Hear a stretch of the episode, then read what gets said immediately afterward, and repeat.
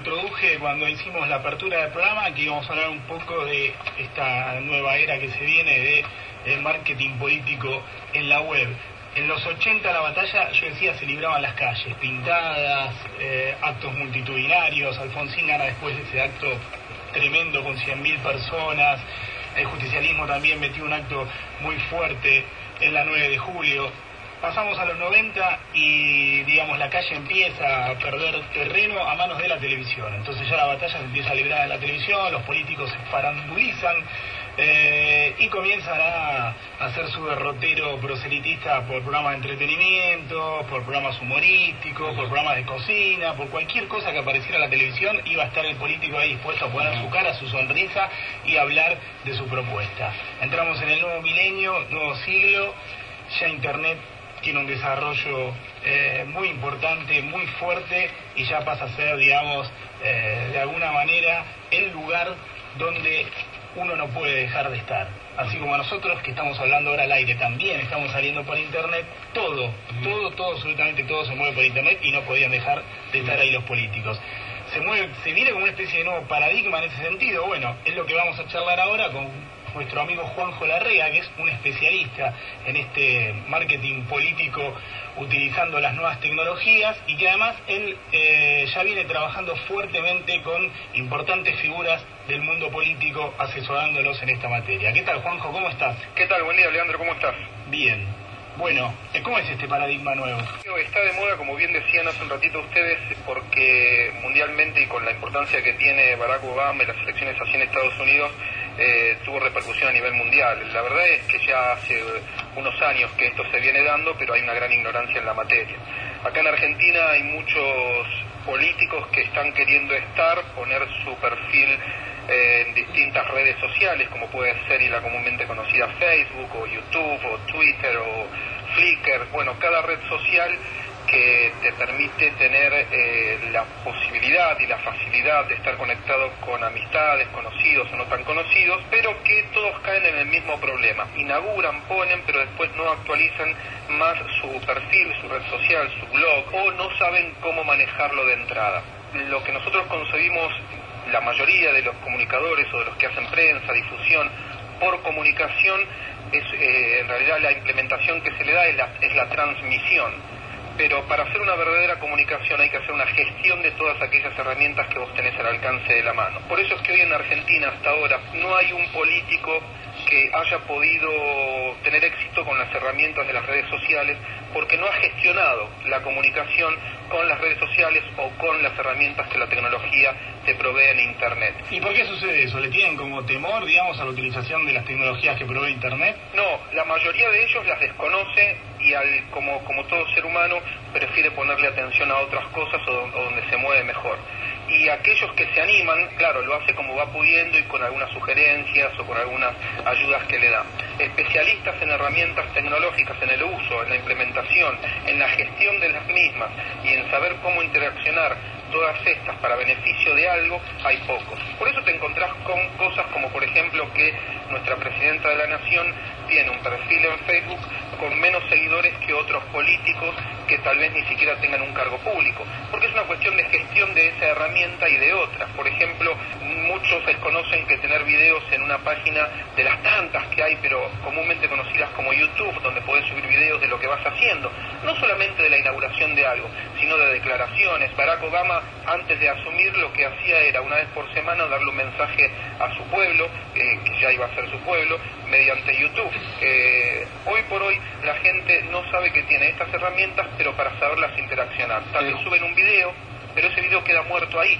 ¿Por qué? Porque no lo han comunicado, no han gestionado otras herramientas que te permitan utilizar, por ejemplo, un correo electrónico para decirle a todos tus conocidos o tus públicos objetivos, este video que acabo de poner está al alcance de tu mano haciendo clic acá y me refiero a la demanda judicial que presenté sobre este tema de medio ambiente, por ejemplo.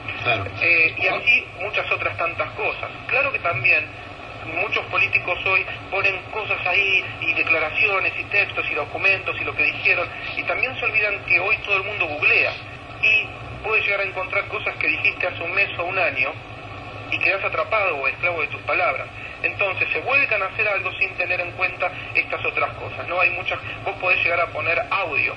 Esto que yo hoy ahora estoy hablando con ustedes, podría grabarlo y subirlo a una red social, decirle a mis amigos, estuve con Daniel, con Leandro Selén en Radio El Mundo hablando sobre marketing político, escuchalo si no lo escuchaste. Eh, Juanjo, te, hago una consulta, Sebastián Martínez te habla. Hola Sebastián. Eh, evidentemente es lo que digo, es lo que viene, o es lo que está en desarrollo, digamos, ¿no? es lo, que mm, lo que va a lo que va a dominar la, la, escena comunicacional en las próximas décadas. Pero mm, yo recién mientras hablaba buscaba justamente googleaba o más bien me fijé en Wikipedia, eh, el tema de la incidencia de la, la, comunicación a través de Internet y lo que detectaba yo es que a nivel mundial es un séptimo de la población el que está manejando Internet. Es decir, ¿tiene realmente una incidencia superior al de la televisión, por ejemplo, a esta altura la lo, lo que es la, la comunicación 2.0?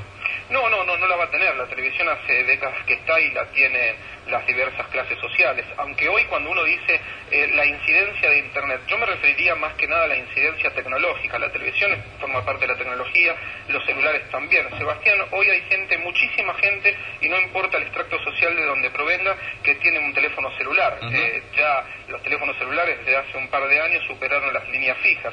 Pero mira vos, ¿Te ha pasado a vos o a algún conocido? Nadie quiere quedarse sin carga en su celular, aquellos que lo usan con tarjeta, y son muchísimos. ¿Qué te quiero decir con esto y no me voy de, la, pregunta? Que hoy eh, el celular es una tecnología y, eh, y, forma parte de una herramienta tecnológica, y no estoy hablando solo de Internet.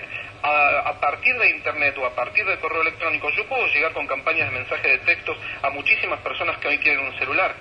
Uh -huh. ¿Me, ¿Me, explico? Sí, sí, a ver, yo te agrego no una cosa. en España, por ejemplo, cuando se dio lo del 11 de marzo en la estación Atocha, el gobierno, de, de alguna manera, las noticias que se corrían era que le culpaba, le, le echaba la culpa a ETA eh, de este atentado, bla, bla, bla, bla. La gente misma, por, por mensajes de texto, empezó a movilizarse y a entender que no era tan así. Y todo fue por mensajes de texto. Salieron a la calle y en menos de dos semanas, un candidato que iba a ganar este, ¿se acuerdan de esto? Que iba, iba a ganar, porque las filas encuestas sí. lo daban.